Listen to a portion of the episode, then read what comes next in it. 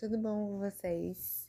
Esse episódio é mais um de vários desse ano do podcast Por Favor Me Leve, um podcast que fala sobre conteúdos audiovisuais LGBTs que nos transportam para outra dimensão. No episódio de hoje, estou indicando um filme de Natal que tá na Netflix e que eu acabei de assistir. Talvez tivesse convidados Sim, mas eu fiquei tão, tão emocionado vendo. E, e tão feliz de ter, de ter tido essa oportunidade de assistir esse filme que eu falei, cara, eu quero que seja um rolê muito cru de trazer pra cá e jogar pra fora tudo que eu imaginei. Mas antes, eu sou Daniela Batista e hoje a gente vai falar de, de do filme, né? Single All the Way.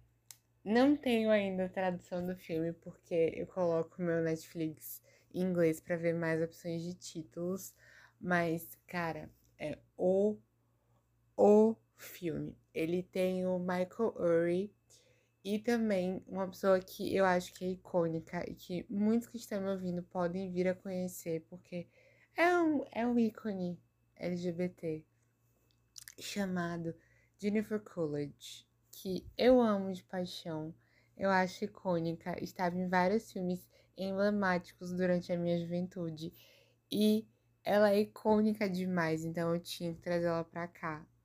Assim, tinha que trazer o filme e deu a sorte de ela estar também nele. Mas, assim, alguns pontos que eu preciso comentar sobre esse filme é: ele é perfeito, ele é incrível, ele é tudo, ele precisa ser assistido para que ano que vem a gente tenha mais histórias de comédia LGBTs de Natal, porque eu quero, eu quero o mundo, eu quero isso para mim todo santo ano. Eu quero, eu quero não só no final do ano, o ano inteiro, filmes LGBTs de comédia nessa vibe, porque eu amei, amei muito, muito mesmo. Eu vou começar aqui com uma, um pedaço, assim, que eu vi e eu parei, eu pausei o filme, eu falei, eu vou anotar essa frase que Jennifer Coolidge falou, porque eu amei. E em português, né, traduzido, ficou: não é porque os gays sabem de teatro, eles são sobreviventes, então tem que saber das coisas. E eles me amam. E isso é ela falando. E, gente, Jennifer Coolidge é até no filme icônica. A personagem dela é foda. E, tipo assim, esse contexto, né, de porque ela falou isso é porque ela é uma professora de teatro. E ela tá à frente de uma peça que tá acontecendo na cidade. É uma cidade do interior que os personagens principais viajam para lá. E aí, é, no caso, o Peter, que é o personagem principal, ele viaja para encontrar sua família e a sua tia, Jennifer Coolidge, está lá à frente do projeto de teatro. E aí ela fala que a galera LGBT tem que saber um pouquinho de tudo e por isso seriam icônicos ajudando. E, inclusive, é, eu falo isso porque é o rolê problemático que a gente vê em diversos momentos sendo falado de que existe a problemática e que aquilo é um ponto muito mais de. As pessoas falam que LGBTs são dessa forma, muito porque é o que normalmente é visto como padrão, mas não se diz isso de verdade. Não é a realidade, no caso. E eu achei icônico o filme trazer em diversos momentos pontos como esse, sabe? Que a gente vê de fato que as histórias elas estão sendo contadas com veracidade.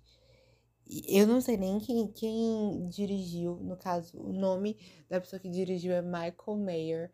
Eu não sei de fato quem é ainda, mas, cara, eu estou apaixonado pelo filme e eu nem diria assim que se a pessoa não fosse LGBT, né, que fez cagada na história, porque o filme inteiro, o filme inteiro eu fiquei apaixonado pela maneira como foi contada.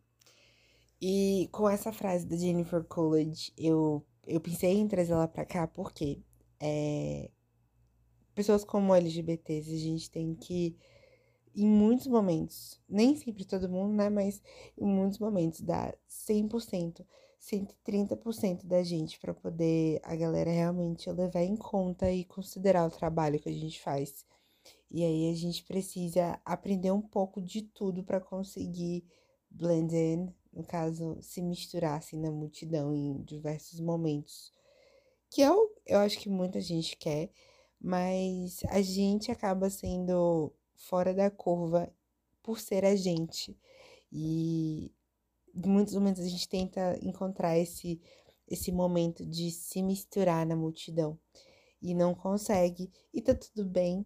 Mas quando ela fala isso, eu achei extremamente emblemático, porque de fato, muitos de nós tentamos estar aí em meio à sociedade e é difícil mas a gente aprende um pouquinho de tudo para poder conseguir se encaixar e, e continuar vivendo, sabe? E eu achei esse recorte, assim, massa de ser trazido para cá, porque me fez pensar um monte de coisa. Mas não é só isso que o filme é feito. O filme tem um monte de nuances. O filme é uma comédia romântica muito incrível, muito foda, muito fofa. E eu preciso dar, assim, um 10 de 10, porque meu coração está cheio de amor pelo que eu acabei de assistir. E eu tô muito feliz de ter visto esse filme e, e ter aproveitado cada um desses momentos, porque ele foi emblemático, sabe? Ele, ele aqueceu meu coração no nível que eu não tenho nem como botar em palavras de tão grande que eu, eu me senti assim, tipo, com o coração aquecido. De tanto que ele aqueceu meu coração, digamos assim, né? Foi muito incrível, sério. Eu amei muito, muito, muito. E foi real, sensacional, assim, o filme. Tá, contando a história, né? Porque eu tô aqui rasgando seda do filme alguns minutos. Mas o filme, ele conta a história do Peter, como tinha comentado, seu melhor amigo. Eles trabalham em ramos diferentes. O Peter, ele atua com a parte de. Ele atua com a parte de mídias sociais. É, o início do filme é ele fazendo um photoshoot, é uma, um ensaio de, de fotografia com várias pessoas que estão aí no ramo de é, pessoas que trabalham com mídias sociais e fazendo propaganda para uma marca de espuma para o rosto, com um monte de carinha, assim, camisa, lindo, e aí a gente vê, tipo, bem padrãozinho mesmo, tá? E não é que só eles são bonitos. Existem corpos diversos que são incríveis e que eu amo, que eu acho belíssimos. É, aí tem esse grupo de rapazes que estão fazendo as fotos para a campanha. E aí o Peter, ele é a pessoa principal que tá ali como diretor da, do espaço. E ele tem um melhor amigo chamado Nick, que é escritor, ele fez um livro infantil que a gente descobre e vê é, repercussões desse livro durante a história, falando sobre o cão que eles têm, que se chama Emmet, e também ele é um faz-tudo. Ele tem um aplicativo que ele se propõe a ajudar as pessoas, e aí por esse aplicativo ele é contratado para ir fazer esses jobs. E aí é massa, assim, de assistir é, o, o esquema da relação entre eles. Porque o início do filme é bem aquele clichêzão de a pessoa principal vai pra família, a família acha que ela é solteirona, precisa de um amor na vida para poder ser alguém, e aí a família sempre tentando achar uma boca e tal. E aí o Peter que estava para ir encontrar sua família fala, pergunta, né, pro Nick se ele podia ajudar nesse esquema de fingir um relacionamento. E aí o Nick fala que não, não quer fingir relacionamento. Ele, mas ele pode ir para a festa da família, fazer companhia para ele e aí depois ele concorda com a situação, mas quando os dois chegam na casa da família, quando eles chegam lá na família, né, o a mãe do Peter já arranja um encontro às cegas para o Peter um cara belíssimo da cidade, padrão também. E aí eles começam a sair e tal. E aí essa ideia deles representarem um relacionamento cai por água abaixo. E a gente vê os dois tentando serem colados um ao outro, no caso de relacionamentos, pela família, principalmente pelas duas sobrinhas do Peter, e aí elas fazem uma comoção assim na família, tipo Operação Cupido, para que os dois fiquem juntos no fim das contas, porque de fato eles gostam um do outro, mas pelo medo de esse relacionamento não ir para frente e perder a amizade, o Peter mesmo ele fica com receio de tentar algo. E aí nesse rolê acaba que eles falam sobre amores e é bem legal. É, a gente fica meio surpreso porque é o momento do ápice do filme, então, claramente, como todo filme, né? Tem aquele momento, uou, ele está fazendo a declaração, aí dá um ruim, aí depois dá bom, sacou? Aí é sempre assim, filmes de comédia romântica, tem que ter o, os, as nuances para não ficar um negócio monótono. E ele, ele, no caso, o filme, entregou tudo. Tudo, tudo, tudo. Gente, vão assistir tá aqui em streaming, porque, lembrando, conteúdos audiovisuais LGBTs, para eles continuarem sendo produzidos, eles precisam ser assistidos. Então, se a gente dá o nosso biscoito para o filme, a gente tem maiores possibilidades dele ser visto. Inclusive na Netflix, deixem lá o seu joinha para que você diga que você gostou, né? Porque a Netflix vai também ver isso vai gerar o número de pessoas que gostaram de fato do filme. E o filme foi sensacional, velho. O filme foi lindo, lindo, lindo, lindo. A gente vê representatividade o tempo todo.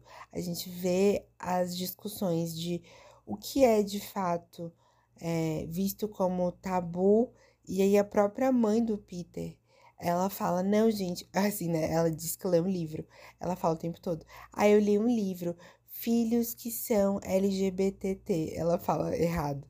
E aí, inclusive, o, o Peter conserta, né? Que provavelmente o nome do livro é LGBTQ. E aí, porque queer é uma palavra que constantemente é utilizada nos Estados Unidos, é muito mais comum do que aqui no território brasileiro. E, gente, é muito foda. A família, sério, a família inteira torcendo para que ele encontre um cara que seja legal para ele, que seja gente boa. Ah, é muito lindo. E a forma como as coisas acontecem é muito natural. Ok, que temos Operação Cupido por trás das sobrinhas querendo ajudar para que os dois fiquem juntos. Hum, e, tipo, é de certa forma uma forçaçãozinha de lavagem cerebral, mas a gente entende que eles gostam um do outro e que eles dão o a continuação para esse rolê, sabe? Eu achei isso muito foda. E eu fiquei muito feliz assim no final do filme, porque o momento de Natal é aquele, eu me emocionei pra caralho nessa parte. É aquele momento que a gente espera que esteja todo mundo feliz, troque presentes, o que não necessariamente é algo necessário, porque a gente precisa pensar que gasta-se dinheiros, a gente tem que estar tá ali no esquema de amor à família. Então, acho que esse rolê de presentes é algo que pode ser pensado, porque nem todo mundo hoje, coronavírus, está com condições para tal, mas o esquema de estar junto com a família na manhã de, de Natal, 25 de fevereiro, e aí, ver os dois juntos, os dois demonstrando afeto, a família inteira torcendo, para mim foi o ápice que derreteu meu coração no nível que eu falei: Meu Deus do céu, eu, esse filme vai ser meu favorito. No nível, assim, fora do normal. Fora do normal. Eu amei muito, muito. E o filme foi muito bem construído.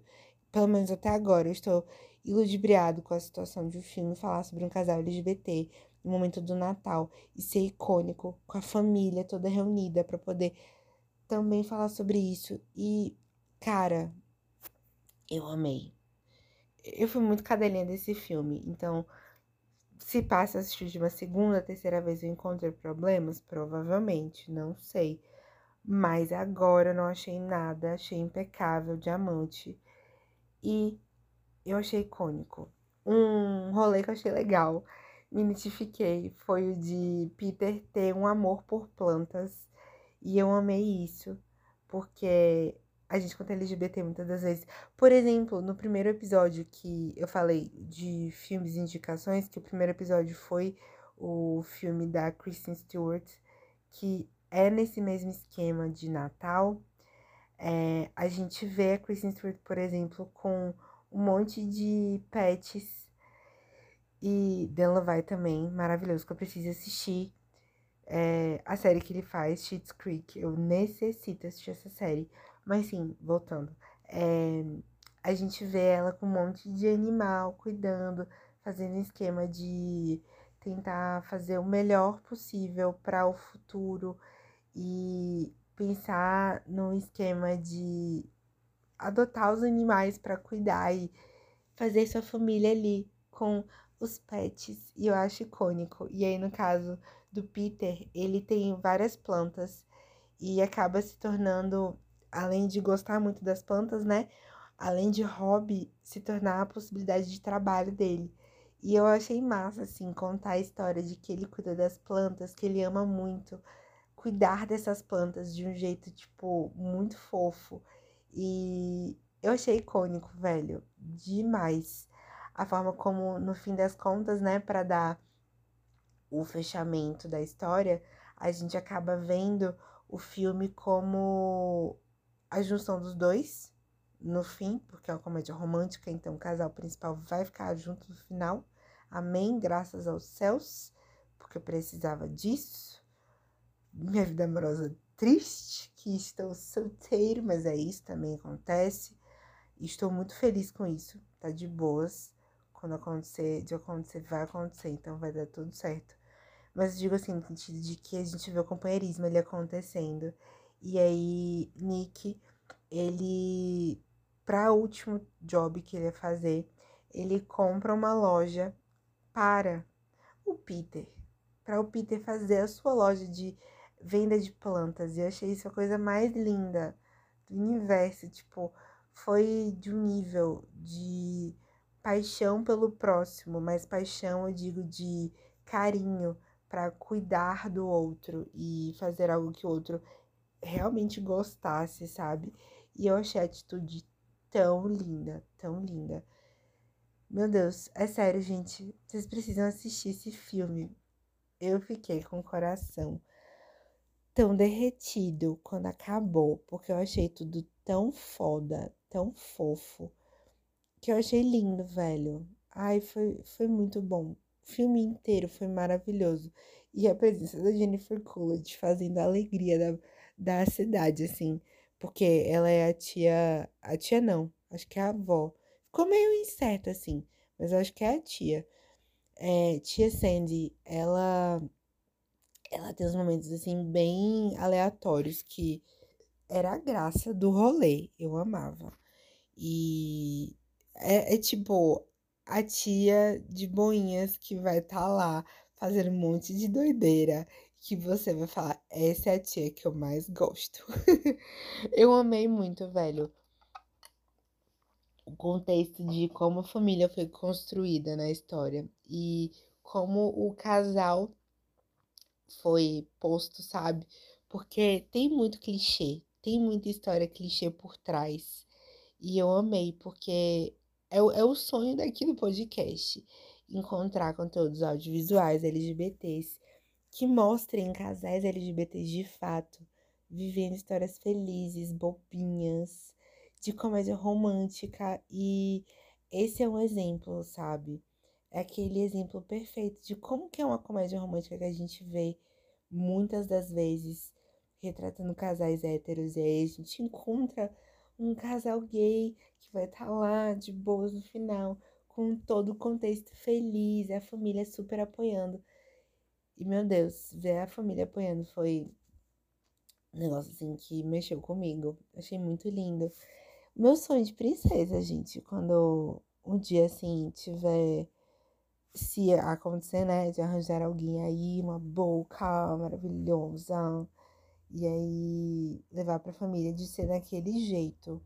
Todo mundo feliz, vivendo sua vibe, curtindo seu momento junto, porque, velho, eu acho que é, é sobre isso. A gente tem que se divertir em conjunto e amar todo mundo. Eu acho que, sério, se tem que trazer uma mensagem final assim, é que a gente pense sempre de que o amor deve vencer no final. E eu acho que é a base desse podcast inteiro. Então, de fato, o que eu digo para vocês é: gente, se amem, curtam o período de Natal, se vocês estão em um momento assim de família que é bolsominion, toda sorte do mundo, que vocês tenham um suspiro de alegria no esquema de vivência com a família de vocês, porque eu super entendo que pode se tornar um rolê muito complicado e pode, tipo, mudar tudo assim de um segundo pro outro. Então, é barril. Boa sorte para todo mundo que tá ouvindo. Espero de verdade que o Natal de vocês seja mais que incrível e muito amor no core. E saibam que vocês não estão fazendo nada de errado. Amando que vocês querem amar. E tá tudo bem. Ser uma pessoa LGBT está tudo bem. E vocês são incríveis. Um beijo para todo mundo que está me ouvindo. Se vocês quiserem me encontrar aí nas redes sociais, estou no Instagram do Dani Batista 2, Dani com dois N's e Y. Se vocês quiserem escutar online o podcast, se joguem no site encor.fm barra favor me leve. Lá tem o link do YouTube para alguns dos episódios que estão por lá. E também tem como vocês mandarem mensagem de áudio para mim. Mandar um Feliz Natal para mim. Ai, que sonho. Já quero, por favor. Se quiserem me mandar, vou amar escutar vocês. E até o próximo episódio. Tchau. Feliz Natal adiantado, porque se eu não me engano, esse episódio vai ser um dia ou dois antes do Natal de fato. Espero que seja incrível para vocês. Tchau, gente! Apenas voltei para dizer que Michael Mayer, que é o diretor, ele já esteve uma série que eu sou muito, mas muito fã. Eu precisava dar esse PS aqui. Michael Mayer, ele foi um dos diretores de Smash, que é uma série que eu amo de paixão musical. Eu acho que eu já comentei sobre ela aqui antes não a fundo, mas já falei que ela é uma série icônica que me marcou muito. Ela fala sobre o um musical que fala sobre a, a Marilyn Monroe. E, gente, é muito foda. Então, Michael Mayer, agora eu sei quem você é. Sei que você fez mais este filme icônico. Eu estou muito feliz com o resultado. É isso, gente. Agora encerrando de verdade. Falou. -se.